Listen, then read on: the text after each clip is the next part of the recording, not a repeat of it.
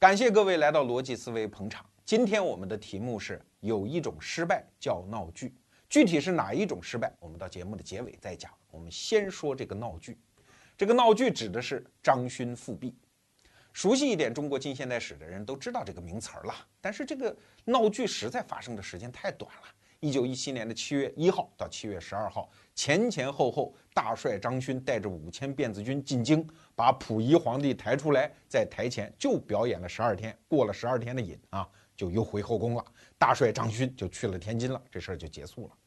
尤其在中国人的历史观念当中啊，只要是开历史的倒车，这叫逆历史潮流而动啊，都没有什么好名声啊。所以张勋和张勋复辟这个词儿，就算是被钉在历史的耻辱柱上。事先声明啊，逻辑思维这期节目可不是替他做翻案文章，这个案子没得翻。但是有意思的是，历史往往就这样，一个历史事件，你一旦凑近看，你就会发现好多疑点。这些疑点你一旦剖析明白了，哎，你就会发现历史真的是大有兴味呀。好，我们就来看张勋复辟的疑点。第一个疑点就是，哎，你好歹是一次改朝换代，好不好？哎，皇上来了，皇上又走了。在历史上干这么一回，怎么也得血流成河吧？中国历史上改朝换代造成的战争，消灭一半的人口很常见啊。可是张勋复辟带来的人口伤亡实在是太少了。我们都知道，段祺瑞后来在天津马场誓师进京讨逆，这场战争称之为叫讨逆之战。那讨逆之战主要战场在哪儿呢？就在北京张勋他们家大院外面啊。打了五千发子弹，基本上也是冲天放枪嘛。说白了就是把他吓唬走就算了。那有没有死伤呢？有啊，连死带伤一共二十五个人，而且还有围观群众。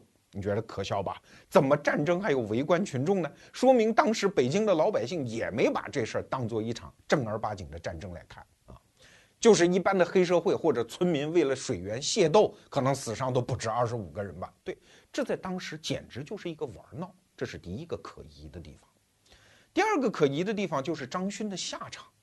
你好歹是个叛国罪，好不好？至少是一个颠覆政府罪，不说把你抓起来杀了，判你个终身监禁，或者哎，你说政府比较宽容，让你流放，你出国吧，这也总行吧？在民国时期，多少斗败了的将军们、督军们、总统们，都是通电下野出国考察，对吧？人张勋不行。啊，他失败之后，一头钻进了当时的荷兰大使馆求保护啊。然后过几天一看，呀，没事儿了啊，就又出来，又在北京住着。后来的北洋政府一看，哎呀，你这哥们还在这儿待着，说这么着吧，给一个大赦令吧，上面有八个大字啊，叫“国事艰难，人才难得”，就说张勋的啊，人才难得。张勋一看啊，没我事儿了，那我可走了啊，就大摇大摆去了天津。而且他去天津啊，过得还挺好。他晚年他活到七十岁，一九二三年才死啊。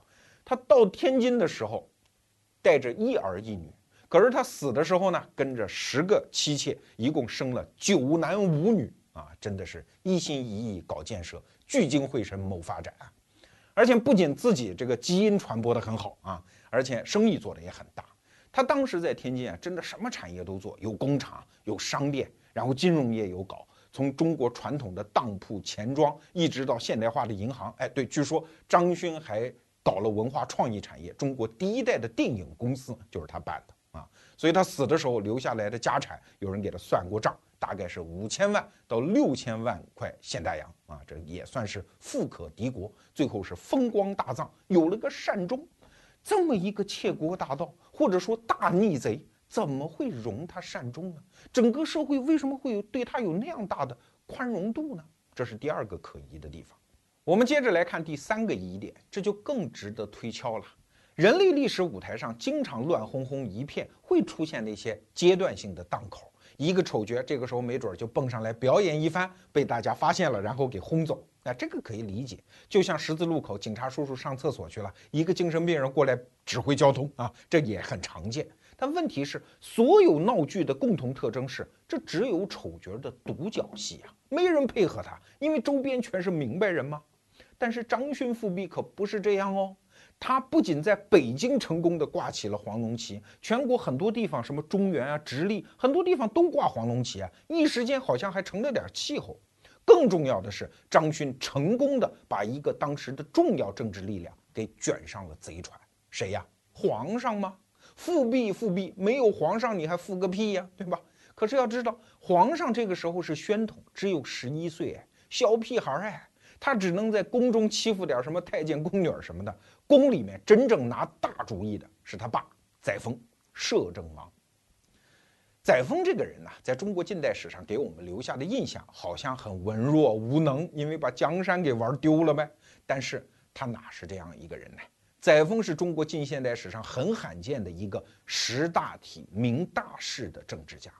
他年轻的时候就出访过德国，有世界级眼光哦，而且私生活非常洋派，什么抽雪茄、喝咖啡，是这么个人物。而且他当摄政王期间是一个非常开明的人，比如说后来的汉奸，当年的革命志士汪精卫曾经刺杀过他，什么不负少年头吗？这在帝制时期，这叫大逆呀，这等于是刺杀皇上啊。结果啊，摄政王不仅没按照当时的法律把他给剐了，而是把他给放了。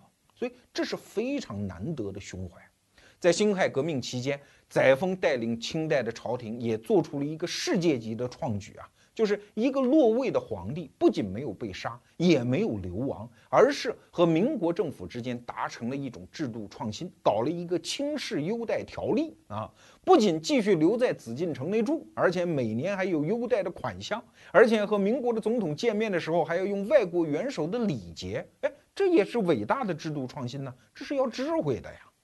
更何况后来他的儿子溥仪到伪满洲国当皇帝去了，人家载沣是怎么办的？专门跑到东北去把溥仪给骂了一顿，说你不该这么干啊，这是背离历史潮流的。然后老头气哼哼的不在东北待着，不去当什么伪满洲国的太上皇，回到关内，在北平住了后半生。所以你看这老头不容易吧？是一个明大理、识大事的人吧？可是怎么就在一九一七年的七月份就犯了这阵糊涂嘞？上了张勋这一艘贼船呢？要知道，载沣押到赌台上的是他全部身家性命啊！因为民国政府和清廷达成了优待条例，这是个契约，你违约在先，你要复辟，那对不起，后面所有的优待条件可能就不给你了，你可能是家败人亡的结局啊！那为什么这么一个明白人？要配合这个丑角的表演，让这出闹剧变得意味深长呢，这就得回到民国初年的政局，我们才能解开刚才我们提到的三大疑点。民国初年，也就是北洋军阀统治时期了。这一段时期啊，一些对历史不熟悉的人觉得特别乱啊，一会儿皖系，一会儿直系，一会儿奉系，什么袁世凯、黎元洪啊，搞不清楚一锅粥。实际上非常好记，大家记得啊。在一九一二年是民国的元年，一九二八年东北易帜，标志着蒋介石北伐成功。期间一共十六年，这十六年一共分四段，每段四年，四四一十六，整整齐齐摆在这儿。你看啊，一九一二到一九一六袁世凯期间，一九一六到一九二零是皖系军阀执政，一九二零到一九二四直系军阀执政，一九二四到一九二八奉系军阀执政。啊，四四一十六，非常整齐。张勋复辟发生在一九一七年，按照我们刚才讲的那个框架，他就是在皖系军阀执政的初年。那为啥这个时候会发生这件事情？我们就得分析当时的政治格局啊。当时的中国政治啊，有一个天大的问题，就是皇帝没了，中央的权威怎么办？按照德国社会学家马克思韦伯的说法啊。政治权威通常就是三种，一种叫传统性，啥意思呢？就是你是皇帝，你爹是皇帝，你爷爷也是皇帝，所以大家服你，这叫传统性权威。还有第二种叫法理性权威，就是你是按照一个社会契约，通过民选呀，或者宪法的制度产生的这样的法理性权威，哎，大家也可以听你的。那第三种呢，叫骑里司马型权威。这个词儿是一个德文词儿了，意思就是魅力人格啊，比如说拿破仑、希特勒这样的人，把人民群众搞定了，很多人拥护他。你有魅力吗？哎，这也可以，也是一种权威类型。你看，辛亥革命发生之后，皇帝一退位，袁世凯执政那四年期间，其实中央权威问题是不大的。为啥？他集三种权威于一身嘛。首先是传统型权威，清帝退位诏书里面写的明白啊，我们不干了，把这个江山交给袁世凯，在他们理解这叫禅让，所以传统型权威是集中在袁世凯身上的。法理型权威也没问题啊，当时是各地的议员民选出来的大总统啊，更何况袁世凯好歹也算是一个骑里司马，因为当时他在国内非常有威望，在国际上也很有声誉啊，所以袁世凯是一直到了二次革命后期的时候，他的中央权威才出问题啊。但是不管怎么样，袁世凯作嘛，一作就会死嘛。一九一六年的六月六号，他死了。他死了之后，原来集于一体的这三种权威就分散了。这一分散，历史的舞台上就出现了空当，于是才有了后来的张勋复辟啊。那张勋复辟当时最具体的历史情境就是府院之争啊。什么叫府？什么叫院呢？府指的是总统府，代表人物黎元洪，当时的。大总统院指的是国务院代表人物，当时的总理段祺瑞。你看袁世凯死了之后，传统型权威就没有了，那法理型权威呢，就归了这个钦定的大总统黎元洪啊。而骑力司马型的权威呢，就归了这个段祺瑞。哎，段祺瑞是军阀吗？手里有军权吗？而且特别能干吗？在民间也特别有声望，知识分子也特别捧他吗？啊，段祺瑞有一个外号叫六不总统，什么意思啊？不抽不喝，不嫖不赌啊，而且不贪不占。今天的官员做到这个都很难，对吧？何况当年的大军阀段祺瑞呢？所以他是非常有人格魅力的。而那个黎元洪呢，虽然他不算北洋军阀，而且他手里也没有什么军事实力，但是有一条，人家武昌首义元勋呐啊，在前清的时候，他不算北洋军阀，他算的是湖北新军，当时是一个协统，就是大概是旅长这个位置啊。后来是被首义的那些官兵推举为革命元勋，后来就到北京当了副总统。袁世凯一死，就把总统大位传给他。所以你看啊，一个人占了法理权威，一个人占了骑里司马型的人格型权威。那好了，他们俩就得斗啊！这一斗，在历史上就留下一个名词，叫府院之争。这府院之争啊，说起来也就是那些政客们之间的那些勾心斗角。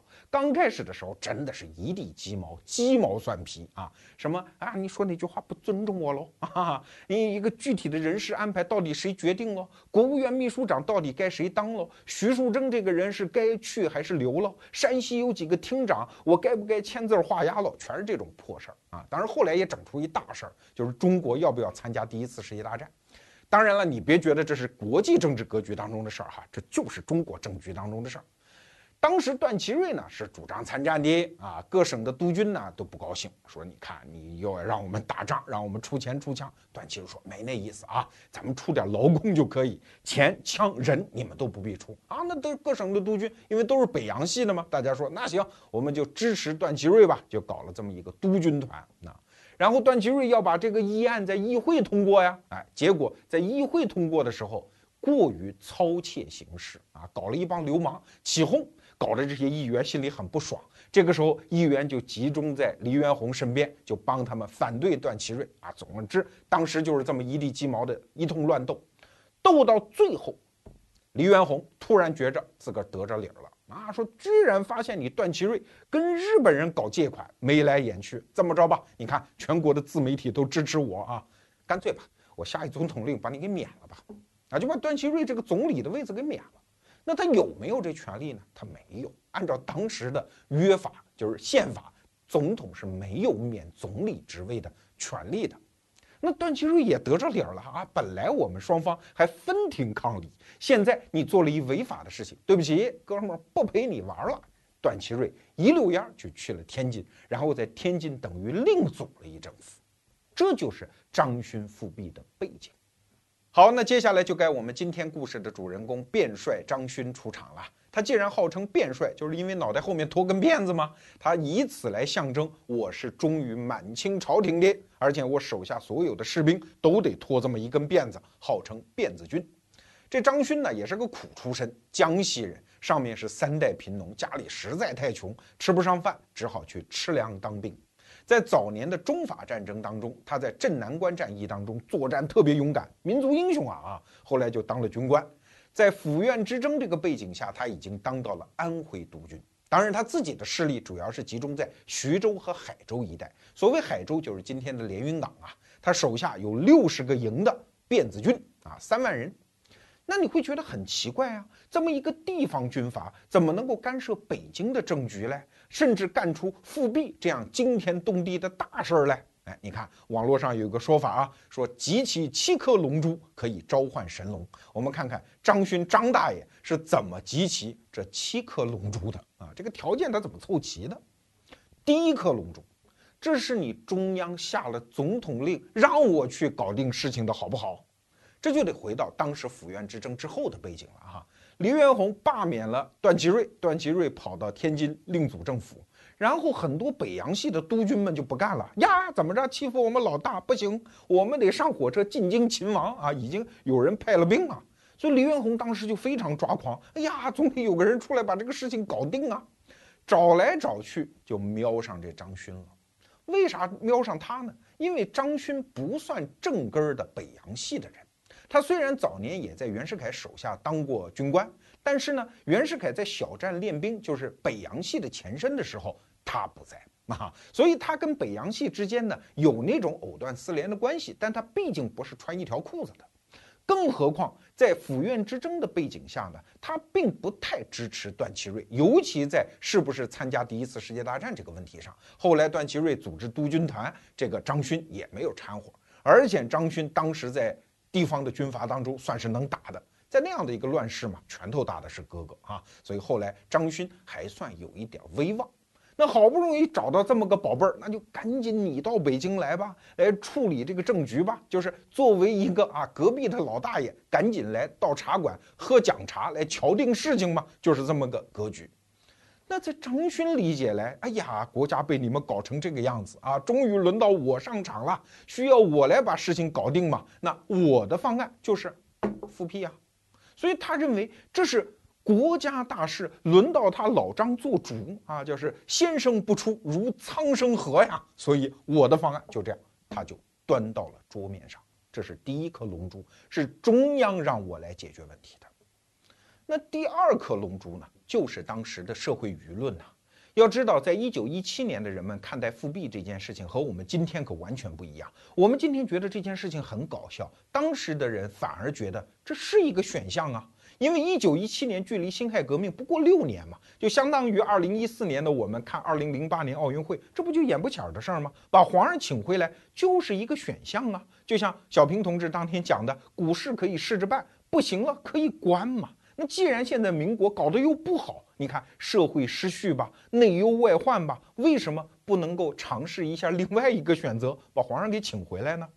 你看当时的社会的各个阶层其实都酝酿这样的心思，底层的老百姓不用说，有皇上那会儿，皇粮国税还是有章程的。可是现在呢，各省的军阀督军那下手叫没轻没重，以办各种事业为由找我们要银子，没准皇上回来，我们负担还能轻一点。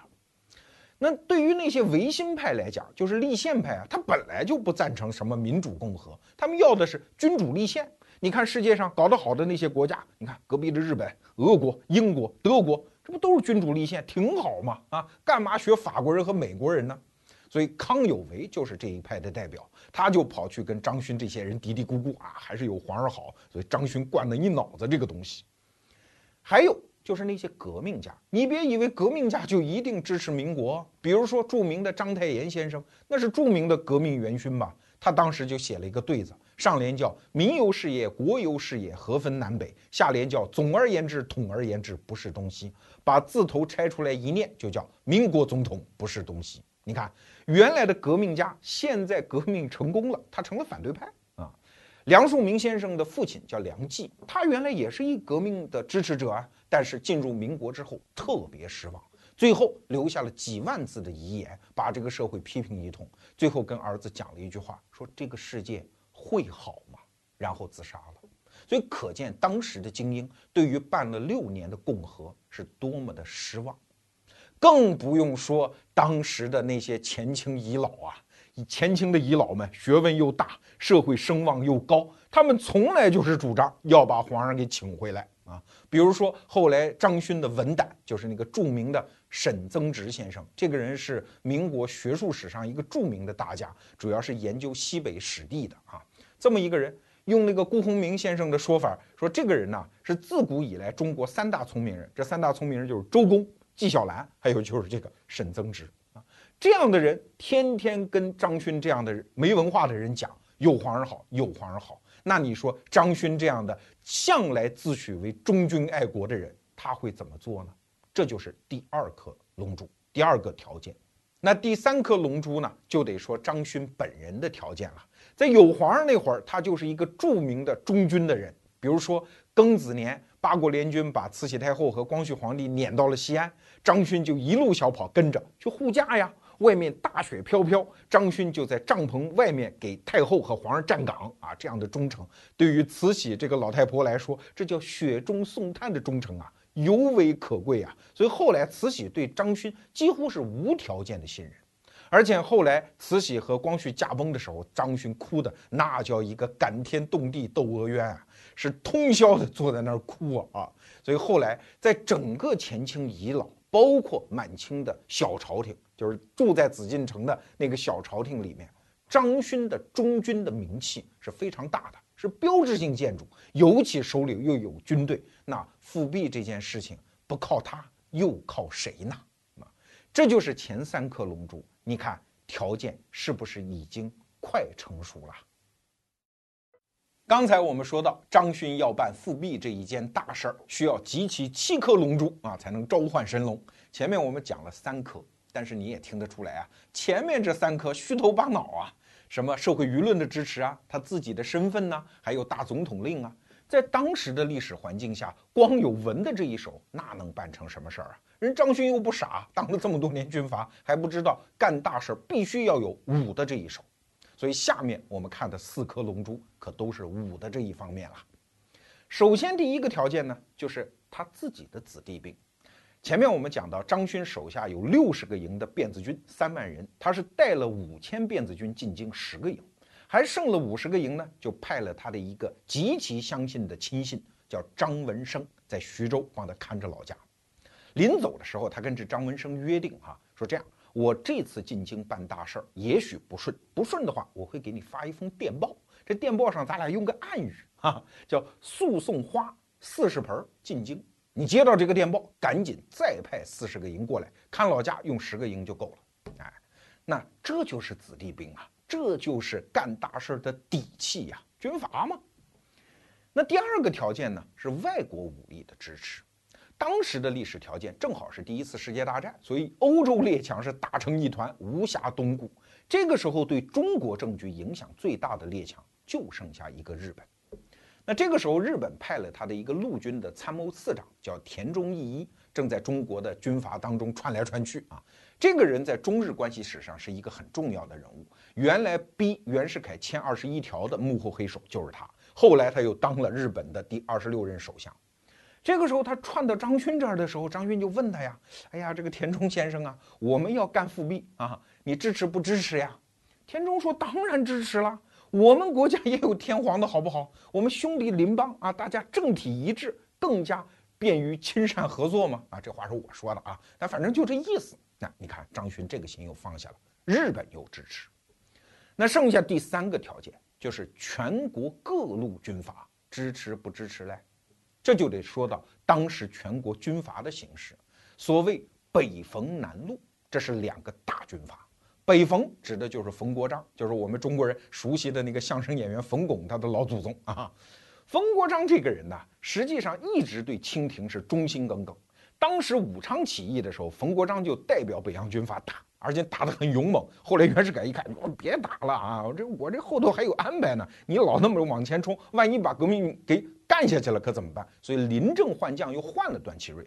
所以从这个背景来看，当时的晚清遗老们是非常相信冯国璋，是心里还向着皇上的。那所以当时张勋就去找冯国璋去问呐，啊，写信去问，说你对这复辟这事怎么看呢？哎，过了不久，接到冯国璋的信，这信上讲说，兄弟，你怎么办，我就跟你保持一致，白纸黑字啊，就这么写的。那说白了就是你支持皇上复辟，我就跟着嘛。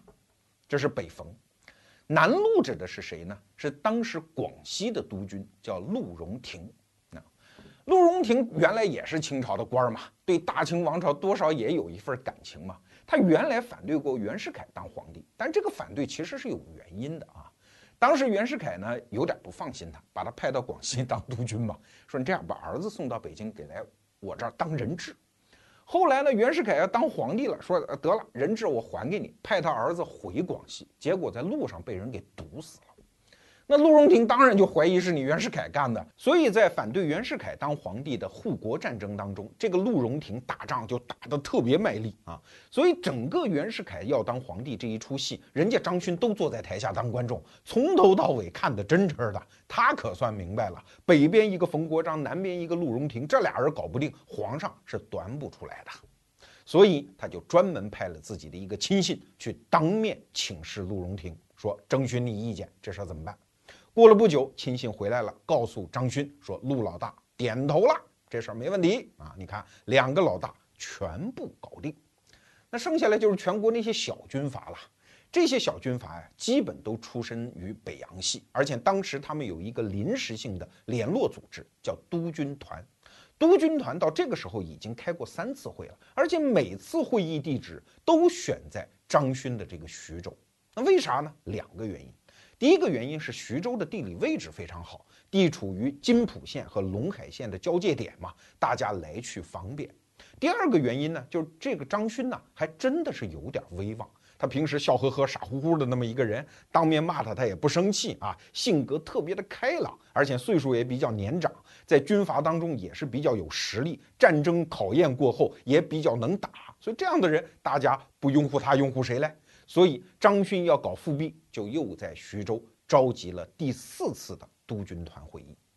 在这个会上，张勋就把自己的想法给亮出来了，说我要复辟这件事情从来没瞒着别人啊。接见记者的时候，我都这么说的啊，一直就这么个想法。为什么我不反对民国呢？因为民国是袁世凯奉清朝皇帝的命令，奉圣旨啊办共和。现在共和办失败了，袁世凯也死了，那我们该把政权还给皇帝他老人家了。这就是我的逻辑啊，大伙儿听听有没有道理啊？哎，有道理，有道理啊。那你们支持不支持复辟嘞？啊，支持，支持啊！既然北风南路都支持，我们还说个屁啊！张勋这个时候留了个心眼，说口说无凭，这样啊，我拿出一幅黄绫子来，你们在这签字，签字画押，这就算字据。那大家说，那还有什么说的？你也签，我也签，就把这黄绫子给签了。张勋把黄绫子一收，这下心里可就真放心了。那这是第六颗龙珠，数着啊。还有最后一个条件，就是段祺瑞啊，这是北洋系的老大呀。这个时候正在天津呢，生黎元洪的闷气呢。张勋是有心眼儿的，他知道一定要让段祺瑞同意，所以他在进北京的路上，在天津就停了一站。去面见段祺瑞，其实呢没见面，他也知道段祺瑞的态度。为啥？因为段祺瑞有一个亲信叫徐树铮，这在以前节目我们提过这个人哈。徐树铮就参加了第四次督军团会议啊，在徐州的那张黄绫子上签了字儿的，这就相当于段祺瑞的私人态度了。但是张勋还是不放心，一定要当面请段祺瑞答应一下，所以他们俩在天津又搞了个密谈。据张勋后来讲，在这次密谈当中，段祺瑞是同意的啊，至少说了这样的话：说你这次进北京，首要任务是把总统给干掉，干掉之后复辟的事儿好谈好说，有商量啊，就这么个态度。所以张勋在他自己以为是带着全国人民的期待，带着大小军阀的首肯，带着几位老大的认同进了北京啊。这是一九一七年的六月中旬。进了北京之后，那就嘁里咔嚓了。先把黎元洪的大总统给扒掉，然后命令他把国会给关掉，然后就进宫去劝溥仪和载沣来出来当皇帝。那你说这个小朝廷疯了，非要上这个贼船吗？他也觉得这是千载难逢的机会啊！你想想看，退位之后六年啊，在宫里天天扒着围墙看前面的三大殿，也心里确实有这么个想法。但是，如果不是事情摆在台面上特别靠谱，你让这个胆战心惊的小朝廷出来当皇帝，他不敢的。那张勋就跟他说呀：“说你有啥可怀疑的呢？所有国内啊，有权的、有钱的、有枪的、有人的，全部都同意了啊！这个黄林子，你看看啊。据说当时有个野史说，说他怎么劝说溥仪的，因为溥仪那时候十一岁嘛，说自古啊。”只有马上皇帝，没有读书皇帝。当了皇帝，正事很忙，就不用读书了。啊，十一岁的小孩一听说不用上学了，就很高兴啊，就同意了。当然这是野史了，不足为凭。总而言之，当时清朝的小朝廷认为，哎呀，大势所趋呀，民心所向啊，办共和失败了，老百姓希望我们出来当皇帝，是久旱盼甘霖呐啊，那就服从所愿吧，哈哈，颤颤巍巍就出来了，就当了这么十二天的皇帝。那你可能会问了，那后来怎么就突然一下就不行了呢？就又被赶回去了呢？因为多米诺骨牌嘛，就是第一张牌动了，然后剩下的就全部推倒。刚才张勋凑的那七颗龙珠是挨颗被砸得稀烂。你看啊，动第一张牌的谁呀？李元洪啊，他当总统的嘛。现在张勋复辟之后，给他封了个一等功。哎，袁世凯当年。要当皇帝的时候，还给黎元洪封了个武义亲王，哎，你才给他封个一等功，黎元洪才不搭理那一套呢。我是武昌首义元勋啊，我是造共和的人，我跟你们玩这个，他一脑袋就扎到日本使馆，然后就宣布啊，说我也不跟段祺瑞闹气儿了，段祺瑞回来继续当总理，我还礼聘冯国璋接我这个总统的位子。你们北洋系的事儿，我算是搞不清楚，你们自个儿闹去吧。啊哎，在天津等了半天的段祺瑞，等的就是这一天啊！啊，总算又可以伸伸胳膊了啊！现在总理大位又开始在我这儿了。好，你们要复辟，这叫大逆，我要组织讨逆军。本来啊，张勋觉得段祺瑞就是个光杆司令嘛。你虽然在北洋系有一些威望，但是对不起啊，你没有兵啊，你岂奈我何？但是万没想到，段祺瑞一举手，居然筹出了这么一支军队。北方的很多军阀，比如说冯玉祥这种人，就加入了讨逆军。更要命的是，当时的英美列强居然支持段祺瑞。原来在辛丑条约签订的时候规定，北京到天津这一段铁路线，中国军队是不能使用和驻防的。但这个时候，他们居然就让开了，说段祺瑞去到北京揍他去啊！这是第二块多米诺骨牌。但是张勋心里也放心啊，你们有英美列强没关系啊，我后头还有日本太君嘞。田中义一说过支持我，但这个时候再去找田中义一，他人不见了，回国了。这个时候在中国的日本驻华公使叫林权柱啊，他就去找他。林权柱说没有这个事儿，从来没有这个事儿，我们从来不会支持你的啊，给张勋给割半道了。这张勋就奇怪，怎么会翻脸比翻书还快呢？四处打听，原来前不久北洋政府的外交总长曹汝霖找过林权柱，可能嘀咕了点什么，可能坏我大事。所以这个时候张勋逢人就说：“这个家伙坏我大事啊！我见到他非揍他不可。”但其实这也是张勋一厢情愿了。就是那个田中义一在又如何？因为他当年是串着走的，见哪个军阀他都是这一套啊！你有什么想法啊？大日本帮你实现这个愿望啊！我们是支持你的呀！最后日本人会支持谁呀？打出来的草头王才会支持你来，他怎么会支持张勋？你这个眼看要失败的 loser 呢？所以这是第三块骨牌又倒下了。当然张勋心里还放心呢。北逢南路嘛，他们还支持我吗？但是到这个时候再一追问的时候，发现坏事儿了。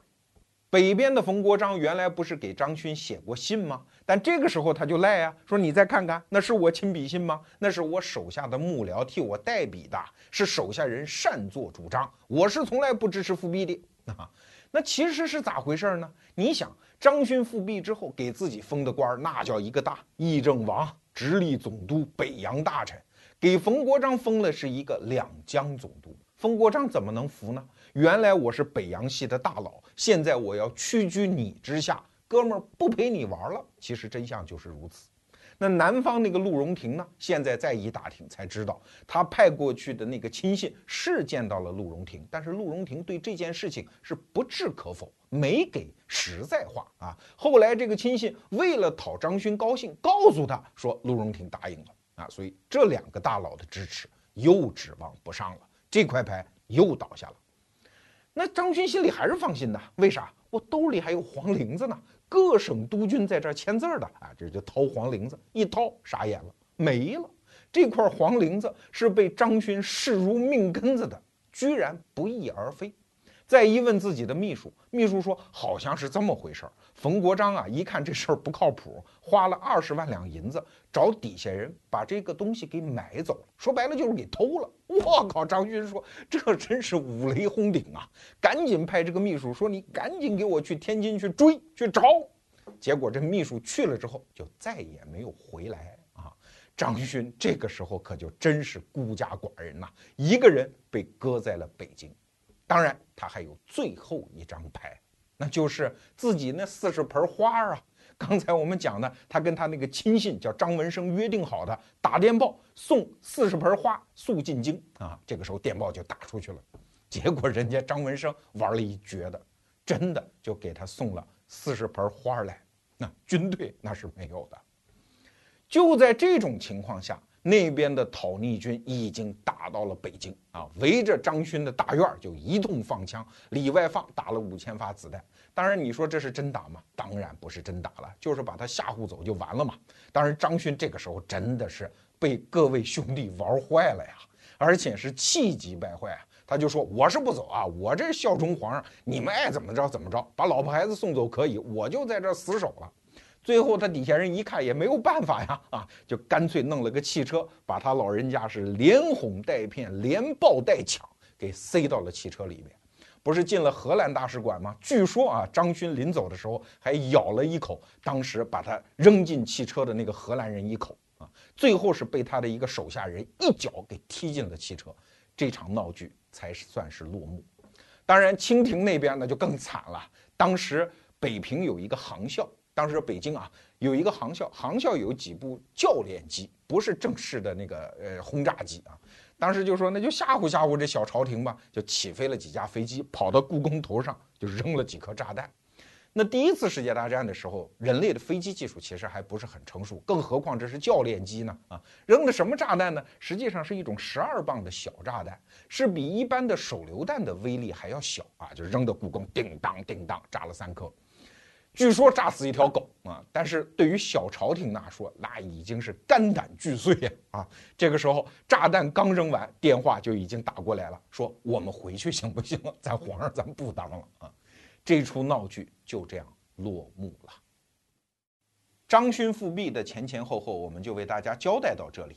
那时过境迁之后，老张自个儿是怎么反思的嘞？其实据我所知，他一直也没明白过味儿来啊。虽然肠子都悔青了，因为所有的人都背叛他，把他当猴耍，然后他又把他心爱的皇上当猴耍了一把，所以本来是集齐七颗龙珠召唤神龙，结果召唤来一盆狗血。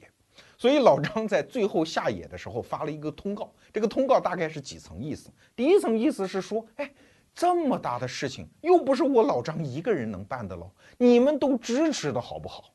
第二层意思就把所有这些人数落一遍啊，你是这么骗的我，你是那么忘恩负义，你是这么翻的脸。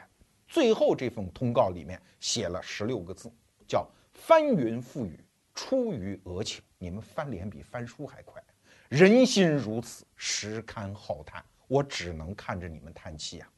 所以晚年的老张最后过了六年，是在天津的租界里面，一边继续找那副黄绫子，上面有签字画押，一边到处给人看那本他写的叫《复辟实录》，就是当时来往的一些书信呐、电报啊这些东西，到处告诉别人这帮王八蛋害我啊。然后呢，就是跟姨太太辛勤的耕耘生孩子了，然后一边做生意，度过了一个幸福的晚年。这就是张勋最后的结局。那今天我们为什么要讲这个故事？实际上，我们想讲的主题是，在一个不确定性的时代，人要干一件大事儿，什么东西你不能信？那我相信，经过这么多年了，张勋如果天上有知，他会告诉我们这样两条经验：第一条，这权力这个东西不能信，因为在不确定性的时代，那个原来给你感觉很确定性的权力，实际上是靠不住的。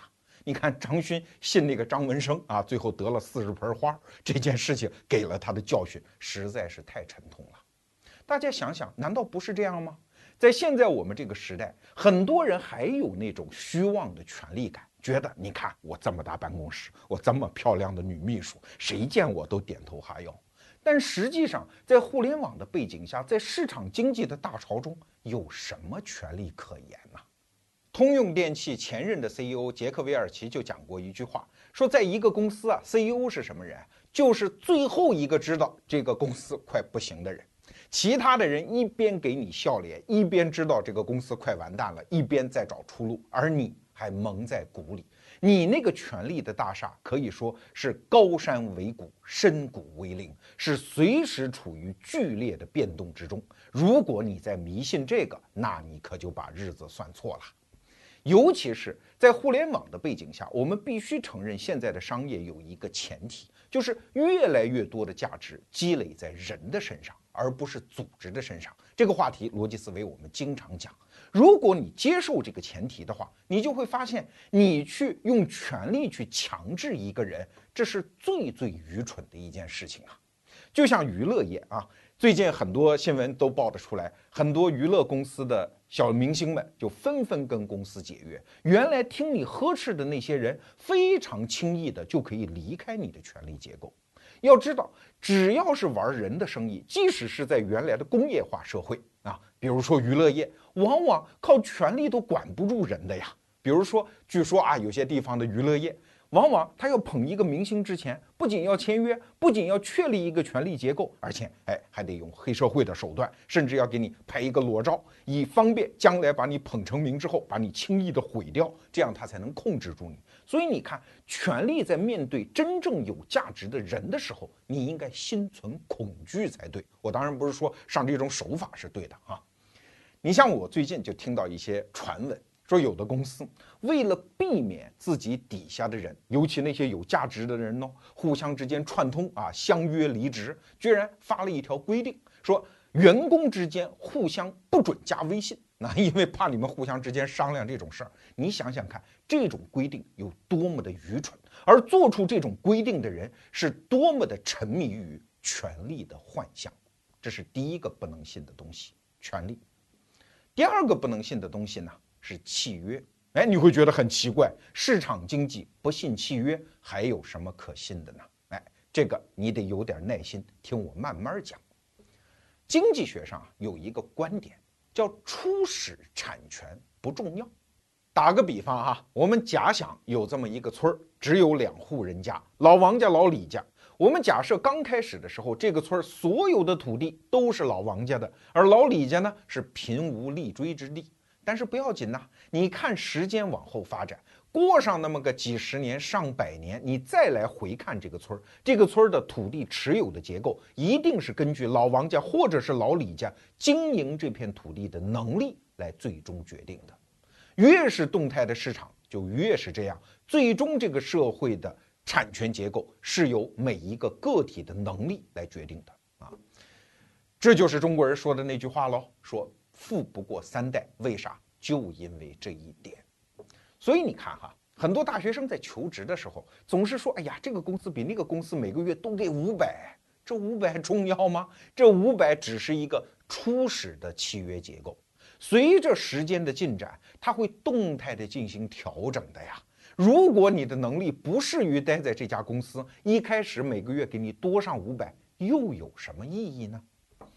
我在平时啊，就有这么两个朋友身上发生了两件事情啊，你听听看。第一个朋友呢，他在公司承包了一个项目，他跟老板谈的条件特别的优厚啊，他算来算去，觉得今年年底我靠承包的这个项目一定能挣一笔大钱。我就跟他讲啊，你不要高兴得太早，我建议你现在就去跟老板修改这个条约。为啥？因为你不断的在经营这片小产业，不断的在挣钱，老板心里没数啊。有数的时候，他就心里惦记着。好，没办法，今年这个约我算是跟你签了。明年这么挣钱的生意，我为什么要承包给你呢？